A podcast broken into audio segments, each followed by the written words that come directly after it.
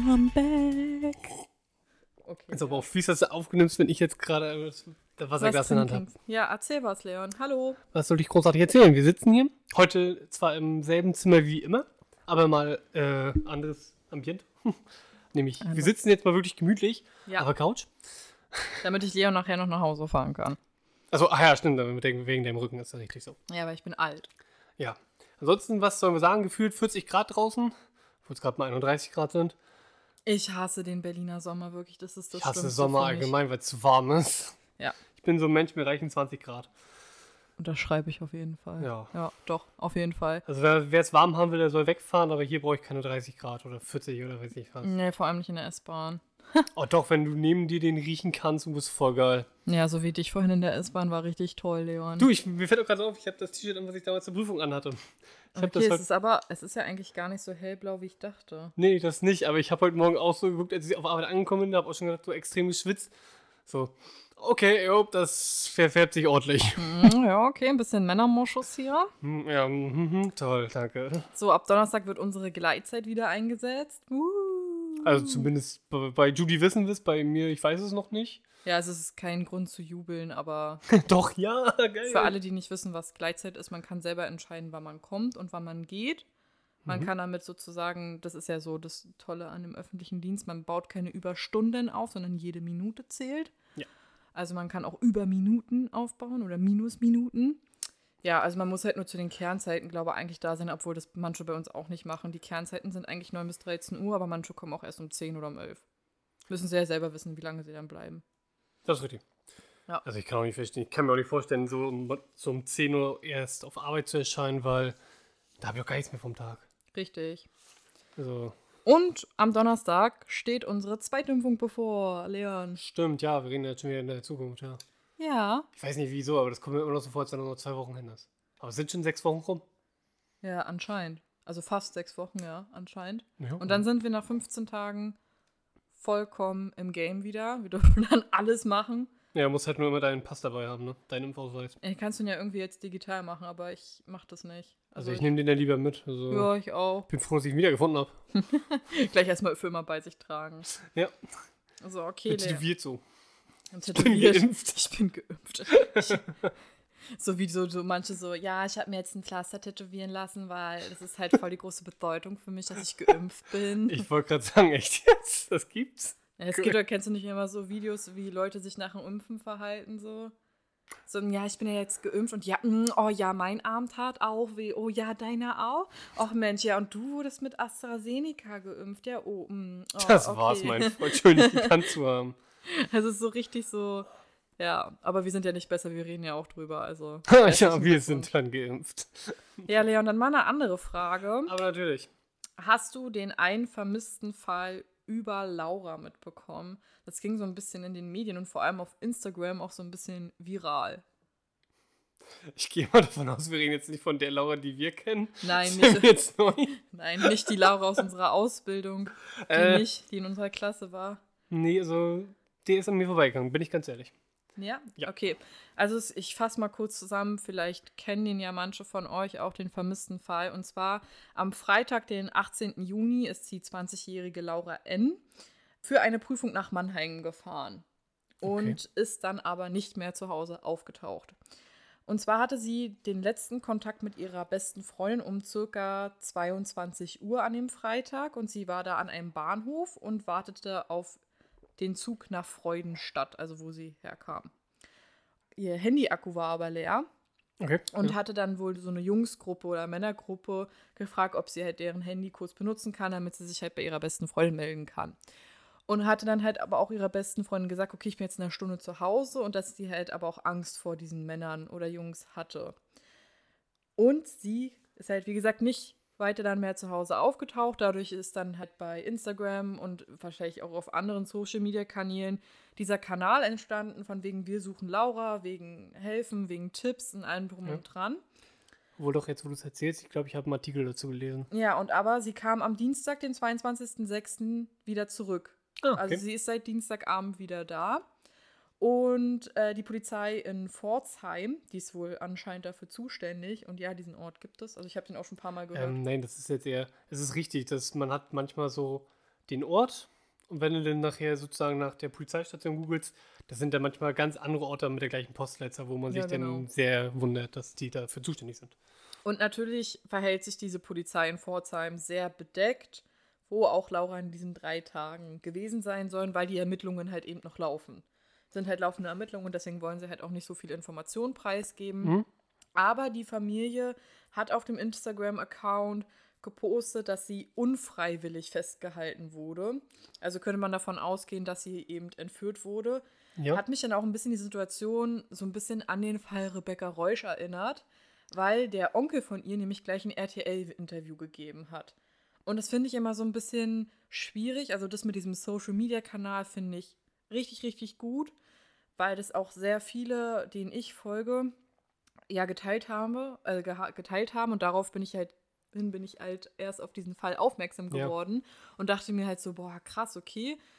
Und dafür ist halt Social Media halt auch gut, aber dann halt so ein RTL-Interview zu geben, ich weiß nicht. Also, nee, so RTL-Interviews, ich finde, das hat nichts mit Professionalität oder irgendwas zu tun, das ist einfach nur aufmerksamkeitsgeil. ja, und das Also war halt das auch so damals so ein bisschen das Problem mit Mhm. Rebecca Reusch. Da haben ja die Eltern auch immer nur so diese Interviews gegeben Ja. und so. Ja, gut, die haben aber nachher komplett die Zusammenarbeit, glaube ich, mit der Polizei verweigert. Irgendwie so war das ja. Ne? Mm, mm. Ja, das kann gut sein. Aber ja, aber wie gesagt, du meinst, dass man das über Social Media versucht, klar, man hat dadurch natürlich eine riesengroße Reichweite, sofern man da halt das irgendwie kriegt. Also ich Ja, we- ja. kann mir jetzt, weiß ich nicht, wie man das wohl hinkriegt mit so einer Gruppe, die wohl so extrem. Ja, Ich denke mal, man so schreibt rein. einfach große Persönlichkeiten an.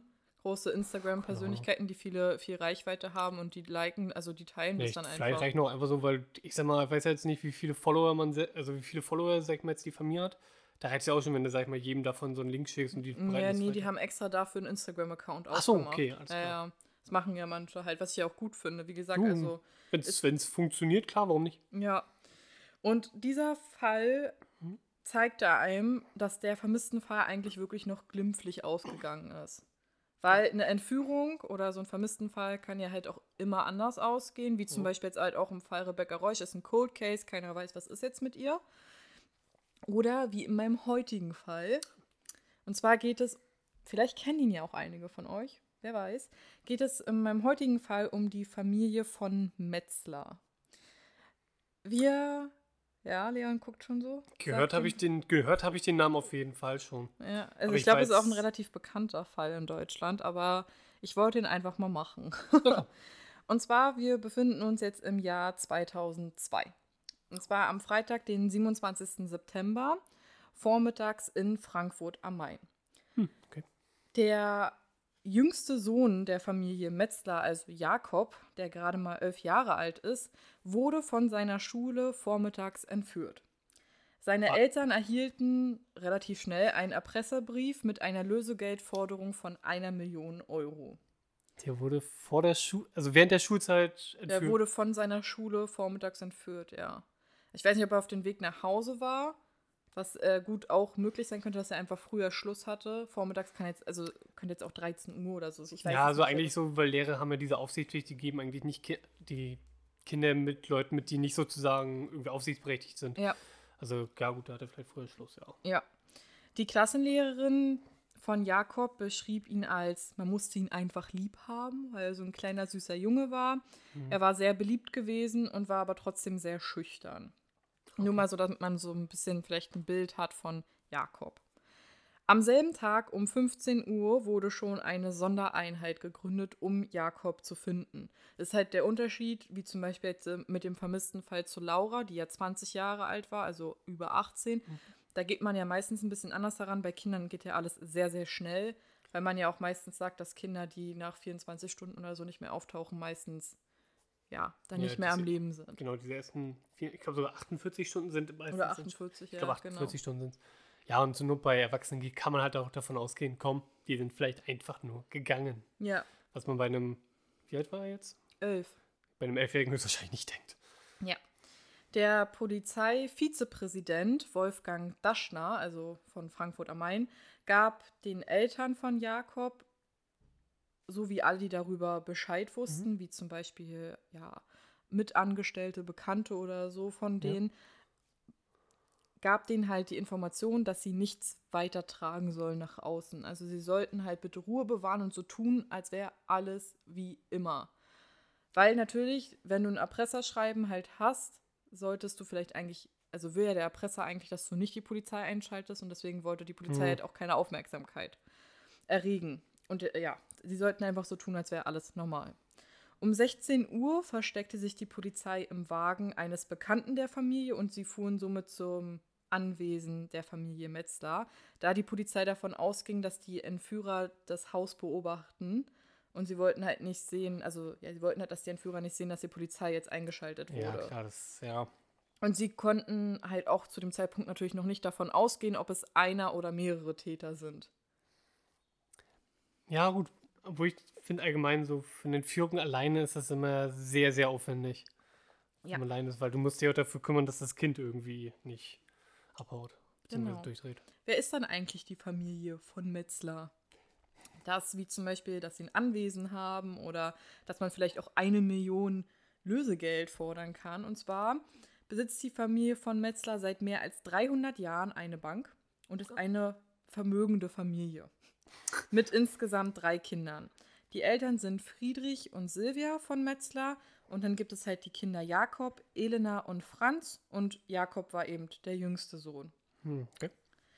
Die Polizei geht auch davon aus, dass Jakob seine Entführer kennt oder seinen oder seine ja, oder seinen Entführer, je nachdem, ob ein oder mehrere. Ja gut, weil er halt, geht man- geht höchstwahrscheinlich davon aus, der ist bestimmt einfach mitgegangen, ne? Also, Ja, ich denke mal schon, groß- ohne eben großes Aufsehen zu erregen. Ja. ja, Dazu befragt halt auch die Polizei seine älteren Geschwister und seine Schwester Elena und Jakob gehen auch auf dieselbe Schule. okay. Und sie sind sonst immer gemeinsam zur Schule gefahren, sind sie halt auch an dem Tag. Und Elena hat Jakob auch noch in der großen Pause gesehen und hat halt gesehen, okay, Jakob spielt mit den Jungs aus seiner Klasse. Also sie haben jetzt nicht weiter geredet gehabt, aber sie hat ihn halt Ja, gesehen. komm. So, normalerweise fahren die beiden auch immer wieder gemeinsam nach Hause. Mhm. An dem Tag aber nicht, weil Elena verabredet war. Also ging die Polizei vielleicht auch davon aus, okay, vielleicht wusste er das auch oder es war einfach nur ein Zufall. Man weiß es ja nicht. Ja, jetzt kann man natürlich so Verschwörungstheorien anbringen, so dem Motto, ja, komm, die Schwester, das wurde alles irgendwo mit ihr abgesprochen. Obwohl, nee, das macht einfach keinen Sinn. Okay. Äh, das ist so dieses, was, warum, was hätte die Schwester davon? Ja, eben. So ein Erbe, der ausgestochen wird, vielleicht, wow.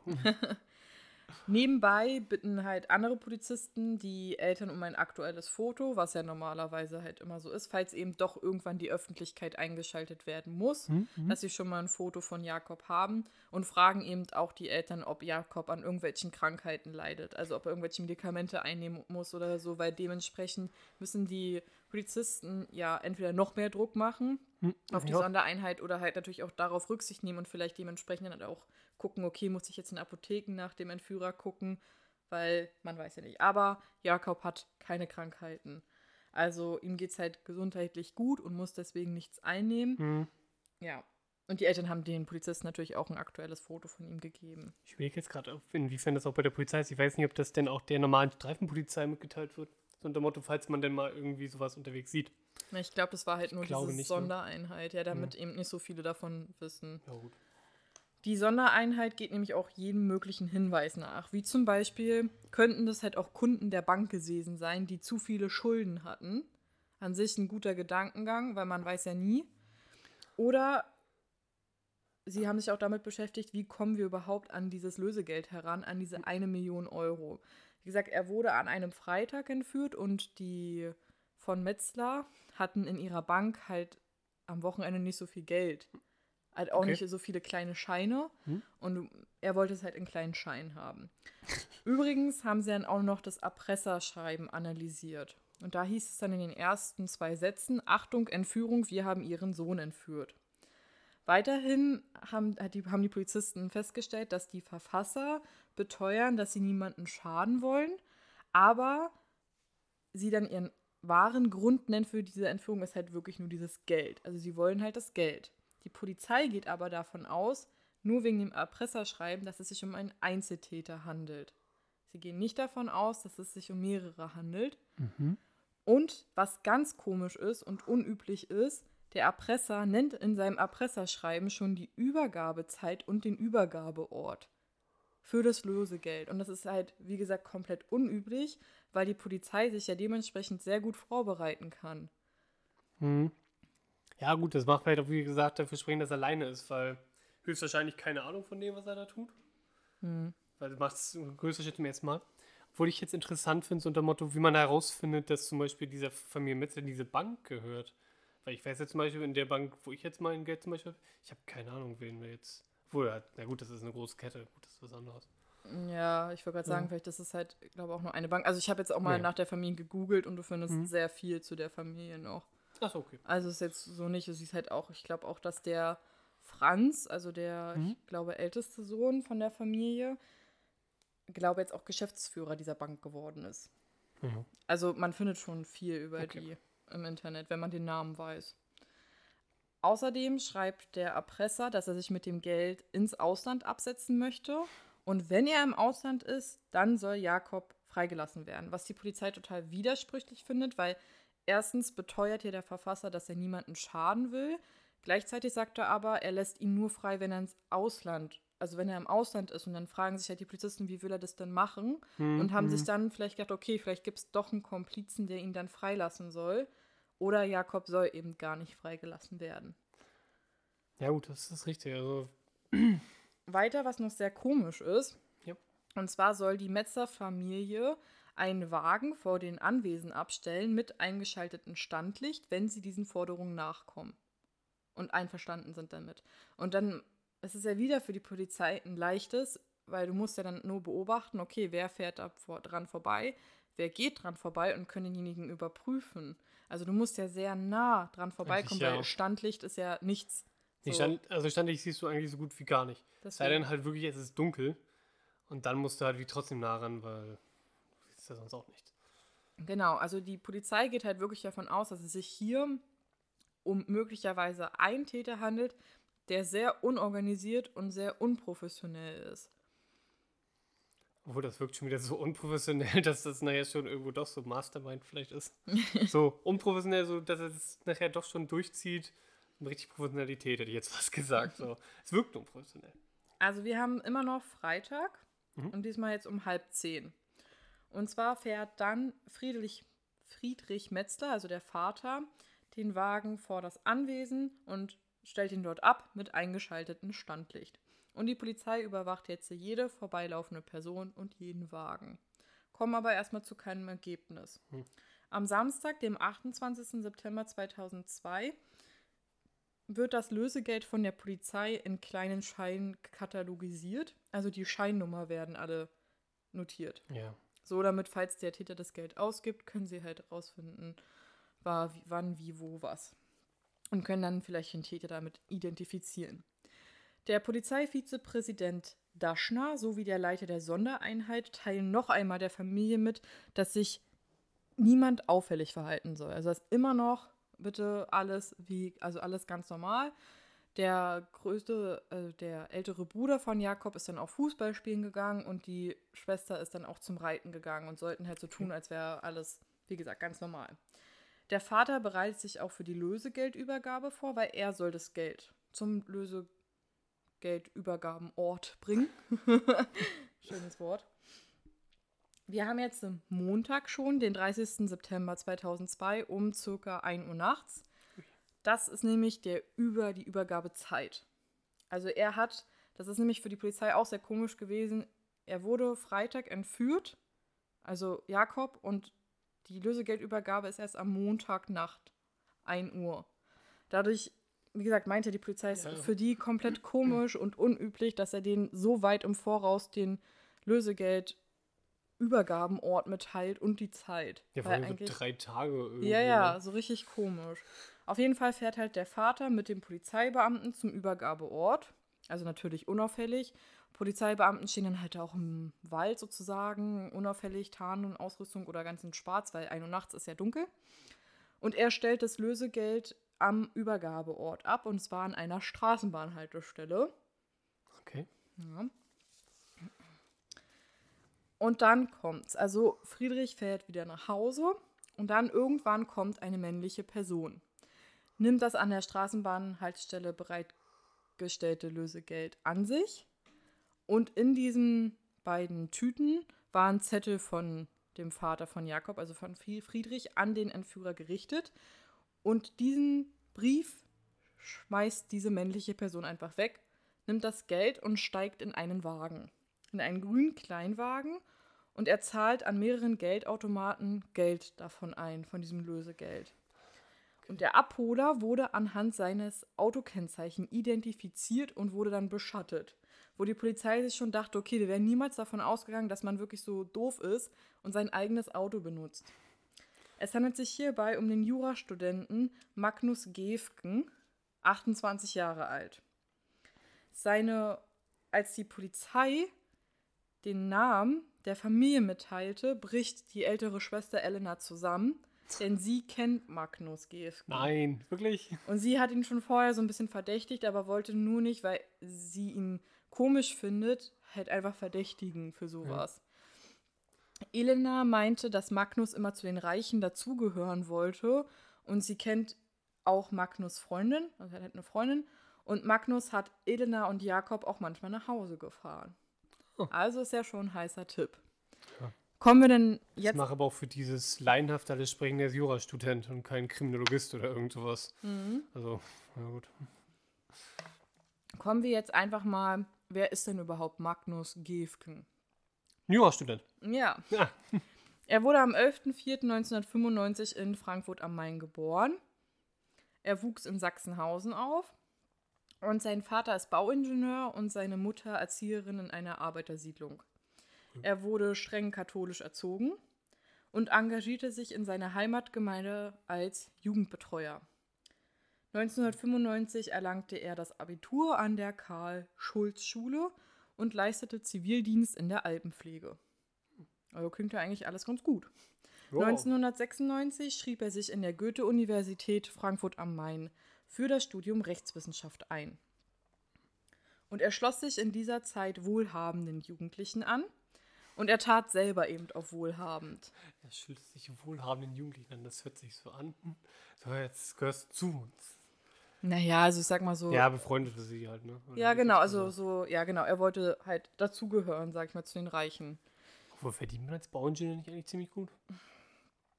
Naja, anscheinend jetzt nicht so, dass du zu den Wohlhabenden gehörst. Also ich meine, es gibt ja immer, es gibt Wohlhabend, es gibt Reich, sag ich mal. Und ich ja, sag mal so, ich will jetzt halt mal einfach behaupten, dass die Familie von Metzler reich ist. Ja. Meiner Meinung nach. Ja, ja, doch. Also, ne? Der eine Bank, ja, doch. Ja. Er tat halt, wie gesagt, selber auf wohlhabend und verbrauchte dafür seinen Rentenfonds, in den sein Vater immer schon für ihn eingezahlt hatte. Hm. Er ging dann eine Beziehung mit einer 15-Jährigen ein. Das ist nämlich halt die, die die Schwester von Jakob kennt, ah, die ja. geht, glaube ich, nur eine Klasse über sie. Das ist ja halt auch ein Altersunterschied zwischen den beiden, so sehr nicht. Ja, ordentlich, ja. ja. Er spendierte ihr einen Urlaub nach Florida und damit war sein Geld dann leer. Also es war dann einfach mal weg. Also er hatte dann nichts mehr. Ja, kommt vielleicht von ihr nachher das Geld, ne? Wer weiß. Und durch seine Familie, also durch seine Freundin, durch Magnus Freundin, lernt er eben die Kinder der Familie Metzler, Metzler kennen. Eben eine Bankiersfamilie und ja. Ah. Das ist Magnus Gefken. Die Polizei hat dann auch ermittelt, dass Magnus 7000 Euro im Minus ist auf seinem Konto. Und die Polizei hat dann Magnus weiter beschattet.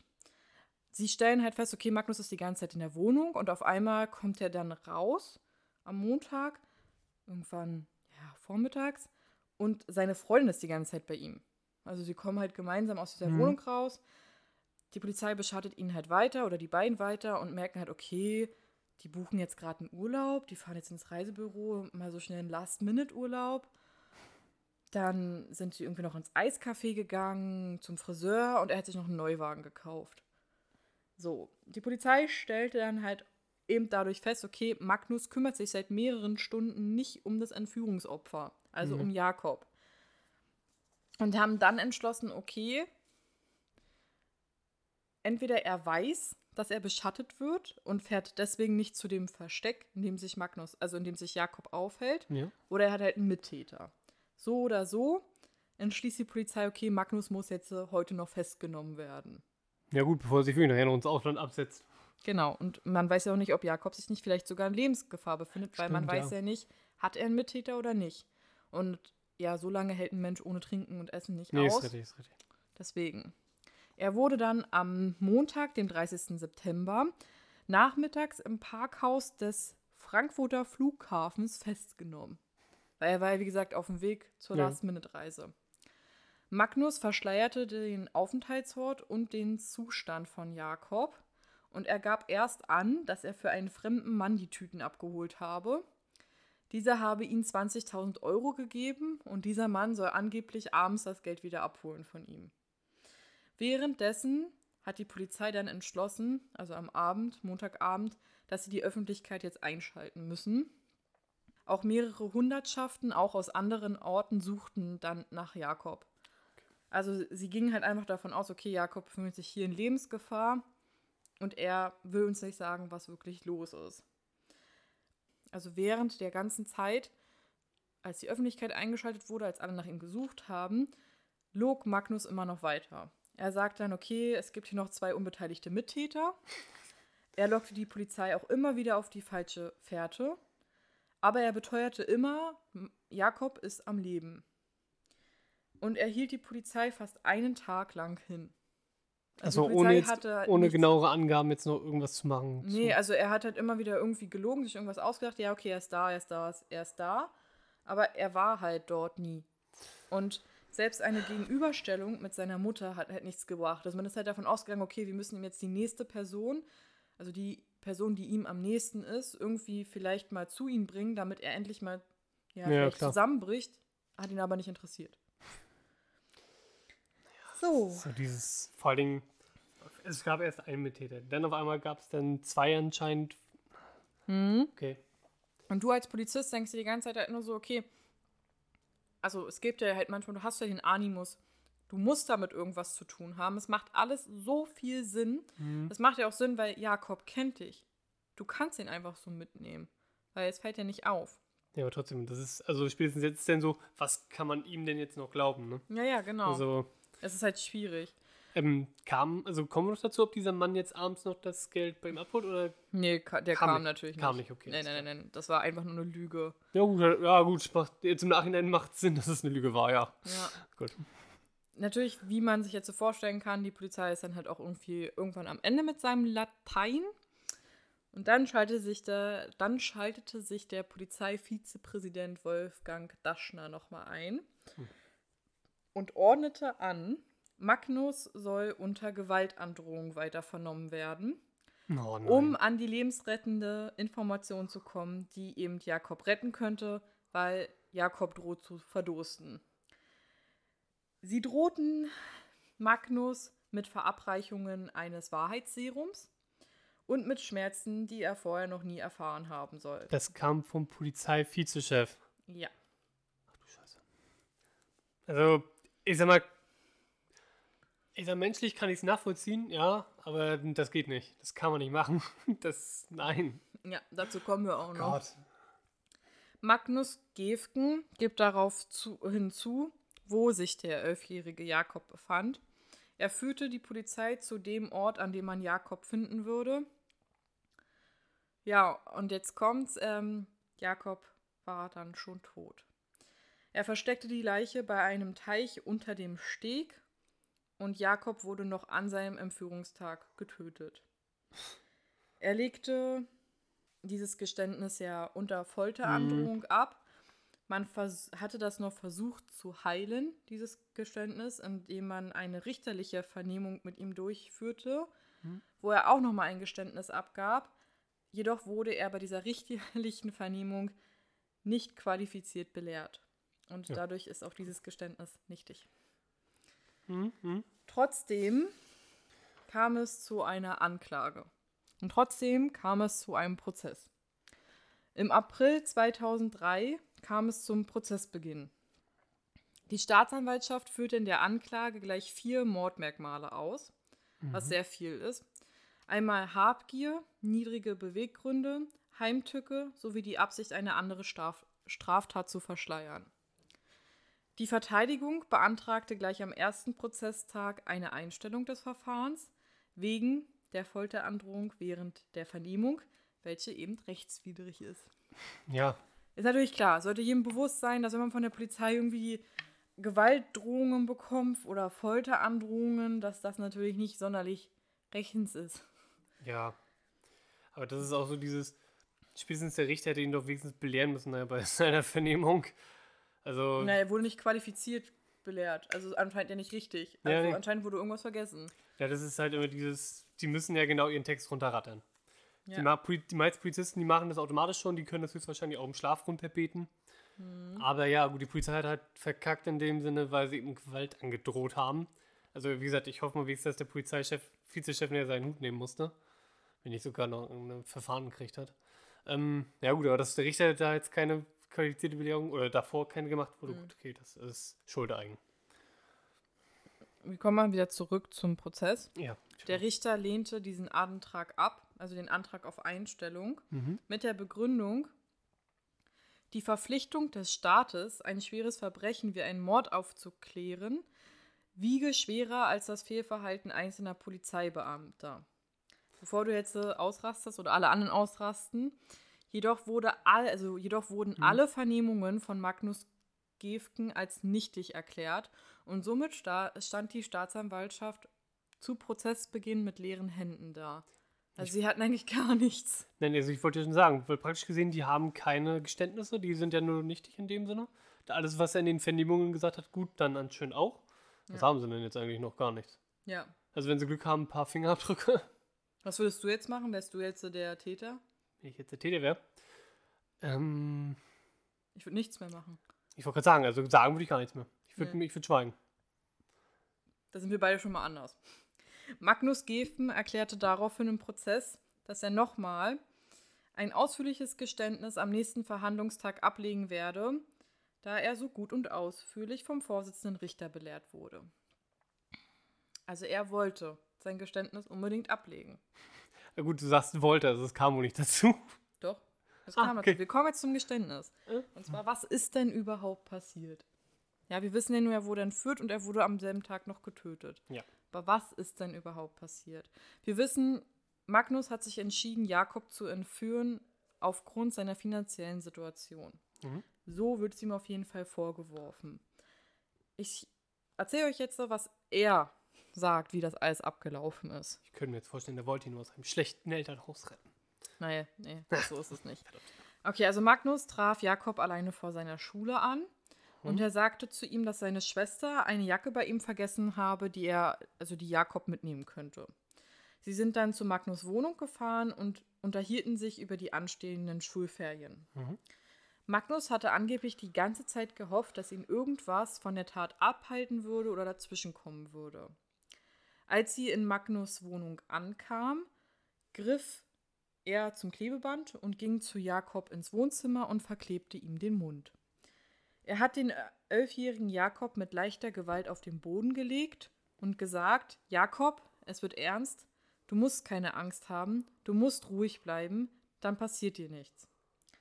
Jakob wehrte sich aber heftig, wie es normal ist. Total verständliche Reaktion auf jeden Fall. Magnus hat damit aber nicht gerechnet. Magnus fesselte dann die Füße und Hände mit dem Klebeband und Magnus sagte, in meinem Plan war vorgesehen, dass er Ruhe gibt. Ich musste diese Ruhe haben. Und weil eben Jakob keine Ruhe gegeben hat, hat Magnus ihn gewürgt und geschlagen und weitere Klebebandstücke über seinen Mund geklebt und auch über seine Nase. Er habe dann seine Hand auf das Gesicht von Jakob gelegt und ihn noch einmal geschlagen. Er hat sich Kopf an Kopf neben ihm gelegt und seine Hand wieder auf Jakobs Gesicht gedrückt, dann wurde es ruhig. Magnus habe nicht gewusst, ob Jakob zu dem Zeitpunkt wirklich tot gewesen sei und habe seinen Plan weiter durchgeführt. Er hat Jakob ins Bad geschliffen, ihn nackt ausgezogen und abgeduscht. Er habe dann Badewasser in die Badewanne einlaufen lassen und habe Jakob noch einmal unter Wasser gedrückt. Es sollen Luftblasen entwichen sein. Er habe dann die Zimmertüren auf und zugemacht, um zu überprüfen, ob Jakob noch reagiere. Er zog Jakob zwei Müllbeutel über den Körper, da er ihn nicht mehr ansehen konnte. Er habe ihn dann noch in ein Bettlaken gewickelt und in seinen Kofferraum gepackt und daneben noch die Schreibmaschine, mit der er dem Erpresserbrief geschrieben hatte. Magnus habe diese Tat aus rein finanziellen Problemen ausgeübt. Seine Probleme haben sich immer mehr zugespitzt. Seine Freundin soll sehr anspruchsvoll gewesen sein, sowie viele Freunde aus wohlhabenden Kreisen. Er wollte nie seine wahre finanzielle Situation preisgeben und er dachte, er würde seine Liebe des Lebens und seine Freunde verlieren. Da er selber als Jugendarbeiter tätig war, dachte er, er könnte Jakob ohne Gewaltanwendung unter Kontrolle bringen und in eine Hütte verschaffen. Er wollte nach der Lose Lösegeldübergabe Jakob betrunken machen mit Wodka, damit er einen Filmriss erleide und sich nicht mehr an irgendetwas erinnern konnte. Das ist so, so für mich dieses Geständnis. Also ich fand es dann halt gut, was jetzt noch vom Richter kam, diese ganzen Nachfragen, aber es ist für mich komplett absurd. Also alles, was er da gemacht hat, dieses ich, ich wollte, dass er gemacht. Ruhe gibt, deswegen klebe ich ihm den Mund und die Nase zu, drücke dann noch meine Hand, die mhm. natürlich von einem 28-Jährigen extrem, also größer ist als ein 11-jähriges Gesicht, also auf jeden Fall massig jeden Fall, ist, dass du halt genug erreichen kannst, um denjenigen so oder so die Luft noch zu nehmen. Ihn dann auch noch, ich habe es auch nicht verstanden, warum er ihn dann noch mal unter Wasser gedrückt hat. Also das ist ja so, weil dann wusste er, dass er tot ist. Also sorry, aber... Ich bin auch der Meinung, also ich bin jetzt ganz ehrlich, was, nachdem du das jetzt alles beschrieben hast, bin ich auch der Meinung, der wollte ihn töten. Hm. Also der hat schon da, der hat, wie gesagt, auch das mit dem Filmriss, der hatte von Anfang an vorgehabt, den zu töten. Bin ich der Meinung, ganz ehrlich. Ja, mir musste dann auch mal so ein bisschen, meine Stimme hakt dann auch mal ein bisschen, weil ich das ganz grausam finde. Ist es auch. Aber das ist so komplett unverständlich. Also ich weiß nicht, was der sich jetzt mit so einem Geständnis erhofft, ganz ehrlich. Weil ich finde, dadurch hat er erstens das wirklich bestätigt, was die Staatsanwaltschaft ihm vorwirft. Und sogar noch eigentlich bewiesen, dass er eine totale Klatsche hat. Ja. Also, dass der weggesperrt gehört. So, und jetzt kommen natürlich die Nachfragen ja. der Beteiligten. Ne? Mhm. Und dabei stellte sich eben heraus, dass Magnus nicht wegen seiner großen Liebe an die Geldbeschaffung dachte, sondern nur um halt eben Geld zu haben. Und wie er so schön sagte, es hört sich doch viel besser an, aus einer Ärzte- oder Anwaltsfamilie zu kommen. Also es kam ihm auch immer noch auf den Status an. Und dadurch merkt man das halt auch. Und Magnus habe seinen Plan wohl angeblich bis ins Detail geplant, hm. aber hat dann immer wieder einige Sachen geändert. Der Vorsitzende Richter fragt ihn dann so, wie können Sie in Ihren Plan nicht irgendwie mal daran gedacht haben, dass Jakob keine Ruhe geben würde? Das ist doch normal, man muss doch auch planen. Okay, er wehrt sich. Ja. Das ist doch eigentlich mein erster Plan, dass sich derjenige wehrt. Das hat er aber nie in seinem Plan bedacht. Er ist nie davon ausgegangen. Weil er ist ja Jugendarbeiter gewesen. Genau, ich wollte gerade sagen, der ist so überzeugt von seinen Fähigkeiten. Also, wie gesagt, der ist besessen von diesem Status. Wie gesagt, ja. der Status Jugendarbeiter, komm, Kinder werden schon auf mich hören, was ich ihnen sage. Ja. Also. Dann weiterhin ja. fand ich auch noch richtig gut vom Vorsitzenden Richter. Wenn er Jakob doch Wodka einflößen wollte oder Alkohol einflößen wollte, warum fand man in seiner Wohnung kein Alkohol? Und vor allem, wie wollte er denn den Wodka Jakob einflößen? Weil was ist, wenn er sich erbricht oder den Alkohol einfach ausspuckt? Hm. Also was will er da machen? Weiterhin hat man in der Hütte, in der, in der er Jakob angeblich bringen wollte, man nichts gefunden. Es waren kein Laken da, es waren keine Lebensmittel da. Also es war nichts für eine Vor also für eine Entführung vorbereitet. Das alles hat gefehlt. Und wenn ich mir so denke, du hast auch deinen Plan so minutiös geplant, du hast wohl angeblich schon Monate vorher dieses Erpresserschreiben fertig ja. gemacht. Warum denkst du denn nicht an sowas? Ähm, das ist, das kann ich mir wiederum so erklären. Ähm, sein, sein Part endet, nachdem er das Kind dort in die Sirte gebracht hat. Wie das Kind in der überlebt, das ist nicht seine Sache. Das ist nicht mhm. seine Sache. Das ist auch so, finde ich, extrem egozentrisch gedacht. Ja. Also man hat dann halt, Magnus gab dann auch zu, dass wenn der Plan mit dem Betrunkenmachen nicht funktioniert hätte, hätte er die Tötung eben in Kauf nehmen müssen von Jakob. Die Staatsanwaltschaft und die Nebenklägervertreter, also die Vertreter der Familie, forderten oder beantragten eine lebenslange Freiheitsstrafe mit Schwere der Schuld. Hatten wir ja schon mal hm. besprochen, was Schwere der Schuld bedeutet. Also bei lebenslanger Freiheitsstrafe würde man eigentlich nach 15 Jahren Haft herauskommen. Beziehungsweise man kann einen Antrag darauf stellen. Ja, man kann einen Antrag darauf stellen und wird dann eigentlich vielleicht auch entlassen, je nachdem. Bei der Schwere der Schuld ist es so, dass man, dass dann nochmal eine Zusatzstrafe aufgebrummt werden kann. Die kann auch sehr hoch ausfallen. Es ist jetzt nicht, dass es nur zwei Jahre oder so sind. Ich glaube, es gibt auch einen Fall in Deutschland, wo er nach 15 Jahren nochmal 38 Jahre obendrauf bekommen hat. Also so, dass er wirklich nicht mehr rauskommt. Ja, wie gesagt, das ist halt das deutsche Rechtssystem. Man geht halt davon aus, man kann sich ändern. Ja. Deswegen dieses nach 15 Jahren, dass man einen Antrag stellt, dann wird das natürlich auch erstmal, glaube ich, ich glaube von drei Richtern, glaube ich, auch nochmal geprüft. Also, Ja, ja, ja also es von wird also mehr- von der Strafvollstreckungskammer Genau, es, wird von, es wird auf jeden Fall von mehreren Leuten geprüft. Das heißt jetzt nicht, dass die jetzt so sagen, ja komm, das passt schon. Nein, das wird auch wirklich streng kontrolliert. Ja, mit einem, also man wird auch nochmal begutachtet, psychisch. Also ich habe das bei mir auf Arbeit auch. Das ist eine Strafvollstreckungskammer. Und ja, da wird man, also wird es alles ordentlich geprüft und nicht einfach gesagt, nee, du kommst nicht mehr raus. Der Verteidiger von Magnus Gefgen hat letztendlich nur beantragt, dass von der Schwere der Schuld abzusehen sein soll. Der hat sich ja auch gedacht, mit dem, mit dem Mandanten hat er nichts mehr gewonnen. Ja, er hat ja eh gestanden. Also Ja, da, deswegen, er also kann ja das, dann nicht mehr hm, davon hm. ausgehen, dass er dann irgendwie freigesprochen wird oder eben nicht die lebenslange Freiheitsstrafe bekommt. Die Einstellung kriegt er nicht mehr, nee. Nee. Das letzte Wort von Magnus ist unter anderem, ich bereue, was ich getan habe, ich schäme mich dafür. Mhm, genau. Und dieses letzte Wort ging auch 20 Minuten lang. Und am 28. Juli 2003 fällte das Landgericht Frankfurt am Main folgendes Urteil. Magnus Gefgen wurde oder wird wegen Mordes in Tateinheit mit erpresserischem Menschenraub mit Todesfolge und wegen falscher Verdächtigung in Tateinheit mit Freiheitsberaubung in zwei Fällen zu einer lebenslangen Freiheitsstrafe verurteilt und die besondere Schwere der Schuld wird festgestellt. Also genau das, was die Staatsanwaltschaft und die Nebenklägervertreter wollten. Und der Vorsitzende Richter führte in seiner Urteilsbegründung auch noch aus, Magnus Gefgen hat den Tod Jakobs nicht nur billigend in Kauf genommen, sondern er hat Jakobs Tod gewollt. Und mit den Folterandrohungen haben die beteiligten Beamten der Rechtsstaatlichkeit dieses Landes einen schweren Schaden zugefügt. Deren Verhalten aber hat mit der Schuld, die der Angeklagte auf sich geladen hat, nichts zu tun. Magnus Gefgen legte gegen dieses, Revis äh, gegen dieses Urteil Revision und Verfassungsbeschwerde ein und beides wurde verworfen. In der Haftzeit veröffentlichte Magnus 2005 ein Buch, Allein mit Gott der Weg zurück. Ja, so finden doch alle zu Gott in ihre Haftstrafe. Ja. Ganz Im. September 2006 meldete er Verbraucherinsolvenz an und seit September 2012 ist er aber schuldenfrei. Ach Mensch. Weiterhin legte er, in, legte er in der Haft das erste juristische Staatsexamen ab.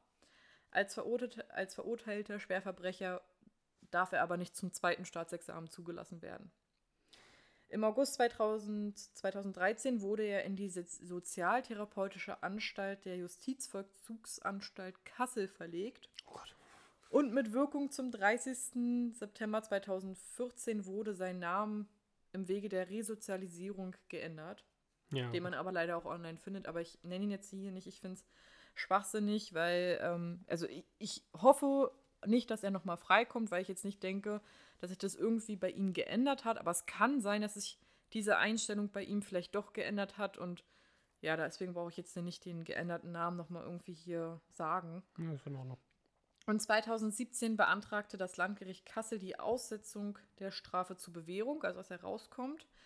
Ein Sachverständiger kam aber zu dem Ergebnis, dass Magnus weiterhin Gefahr für die Gesellschaft darstellte. Also hat er dem Gericht gesagt, es soll dem Antrag nicht stattgegeben werden. Die Leiterin der Anstalt teilte auch diese Ansicht. Also Mhm. er befand sich ja in dieser se- sozialtherapeutischen Anstalt. Wir waren halt eben derselben Meinung und auch die Staatsanwaltschaft Frankfurt, Frankfurt am Main schloss sich dem an, dass dem Antrag nicht stattgegeben werden sollte. Und deswegen befindet sich Magnus Gefgen immer noch im Haft oder in der sozialtherapeutischen Anstalt. Kommen wir zum Polizeivizepräsidenten Daschner. Ja. Ist ja halt auch ein Fall für sich in einem Fall. Wie gesagt, was du meintest, man kann es menschlich nachvollziehen, warum man so handelt, Mhm. sollte man aber einfach nicht, als, vor allem nicht als Polizeivizepräsident. Nee. Er erhielt auch Morddrohungen und Daschner und dem Polizeibeamten, der Magnus mündlich diese Folter androhte, die wurden beide angeklagt. Natürlich war, dieses, war dieser Prozess wieder ein riesiges Spektakel. Hm, natürlich. Und ich habe hier auch Auszüge von Daschners Aussage, also warum er diese Entscheidung getroffen hat. Ich wollte das Leben von Jakob retten. Am vierten Tag der Entführung hatte sich die Situation so zugespitzt, dass ich eine Entscheidung treffen musste. Es war für mich nicht vorstellbar, die Vollendung eines Mordes an einem entführten Kind unter staatlicher Aufsicht zuzulassen.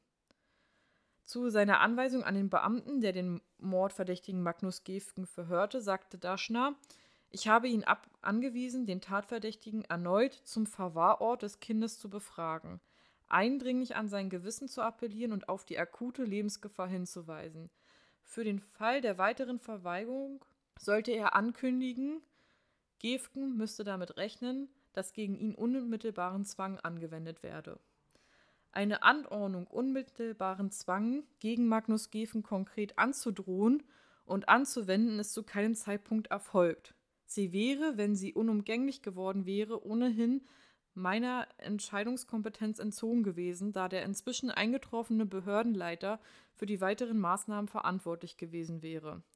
Ich möchte klarstellen, dass ich zu keinem Zeitpunkt die Androhung oder Anwendung von Folter veranlasst habe Folter ist die vorbedachte Auferlegung schwerer körperlicher Qualen, die ernste und grausame Leiden hervorruft und in der besonderen Situation nicht zu rechtfertigen ist. Eine Maßnahme dieser in Intensität und Zielrichtung war nie Gegenstand polizeilicher Ermittlungen. Unmittelbarer Zwang ist ein feststehender Begriff aus dem Polizeibereich des Bundes und der Länder.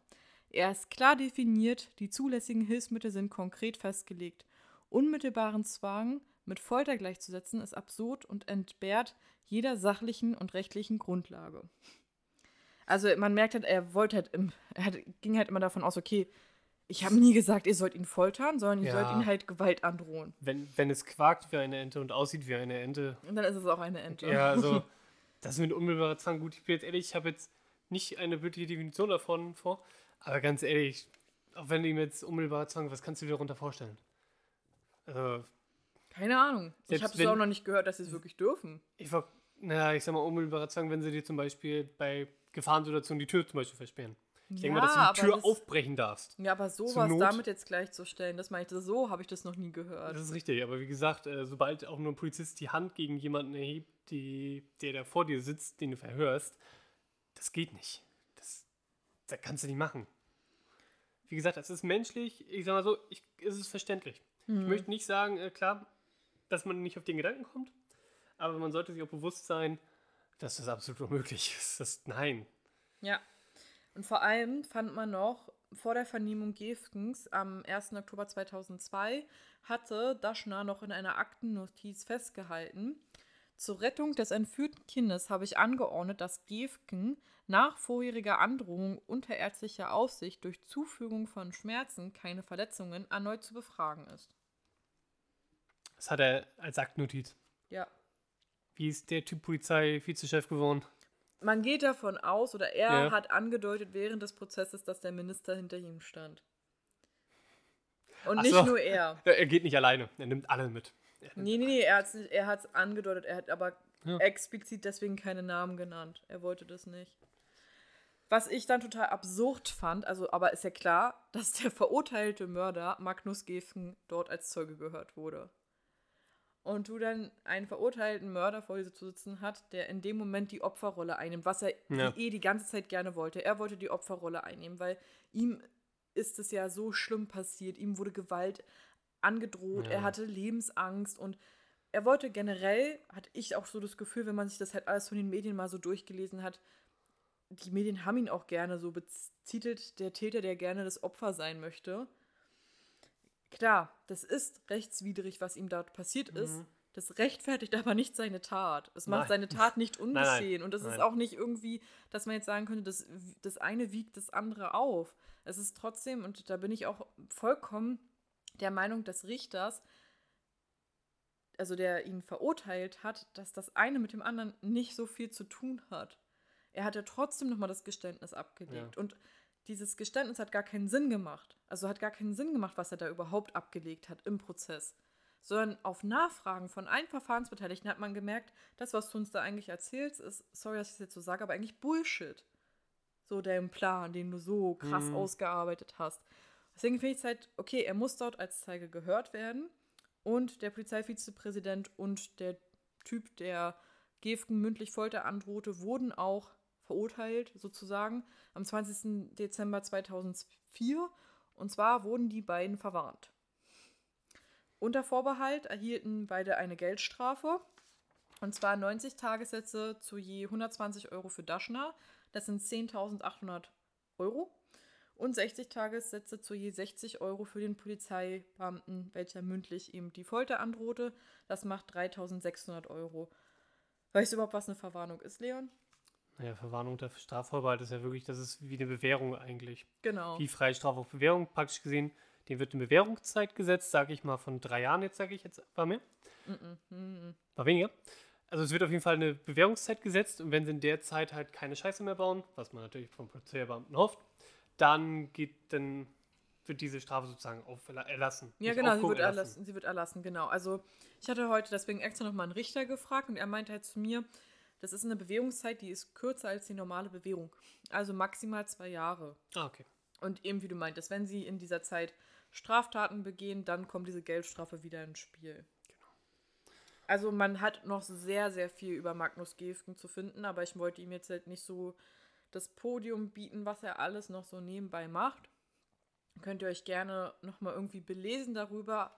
Ich wollte bei dem Fall bleiben, weil ja, deswegen heißt der Fall auch, wie das Opfer heißt, weil ich diesmal dem Täter nicht so viel Bedeutung zukommen lassen wollte, sondern eher mal dem Opfer und der Familie. Ich habe auch gesehen, der Familie geht es wohl den Umständen entsprechend, wie man sagen kann. Also wie gesagt, der älteste Bruder ist jetzt wohl, glaube ich, Geschäftsführer geworden und der Schwester geht es wohl auch gut. Also so wie man das jetzt in den Medien mitbekommt, das ist natürlich nicht, wie es denen wirklich geht und letztendlich wird es, glaube ich, ja, immer klar. wehtun und wird immer, ja, irgendwie, da wird immer ein Stück fehlen. Hm. Ich kann auf jeden Fall eins euch sehr empfehlen. Wenn euch dieser Fall wirklich interessiert und ihr das nochmal irgendwie euch angucken wollt, mit dieser Entführung, wie das gemacht ist und vielleicht auch mal das Elternhaus von Jakob sehen wollt, dann guckt euch den Film Der Fall Jakob von Metzler an. Das ist ein Film von ZDF und man kann sich den entweder kaufen oder eben auf YouTube gucken. Und es ist, wie gesagt, ein sehr interessanter Film. Die Eltern sollen auch am Drehbuch ein bisschen mitgewirkt haben oder sollen auch mitgewirkt haben. Und manche Szenen wurden auch vor dem Haus der Familie gedreht. Und in dem Film geht es vor allem um die Entführung von Jakob von Metzler und um den Prozess um den Polizeivizepräsidenten Daschner. Es wird auch in diesem Film Magnus von Gefen keine große Rolle zugewiesen. Also es wird nicht der Prozess auseinandergenommen. Es wird nicht er auseinandergenommen, sondern es geht wirklich um diese Entführung, was ich auch sehr gut finde und ein sehr ansprechender Film, muss ich ehrlich mal sagen. Also, ja, ich bin ja nicht immer so Film von deutschen Produktionen, aber das ist echt gut gemacht. Hm. Und wirklich, ja, verständlich alles. Also, ja. Das war's. Was? Hey. Das ist deine Hausaufgabe auch, den Film anzugucken. Ja, wie gesagt, ich gucke mir den heute Abend gerne an. Ist kein Problem. Ja. Dann würde ich sagen, sind wir für diese Woche wieder durch. Machst du die Verabschiedung? Kein Problem. Macht schön.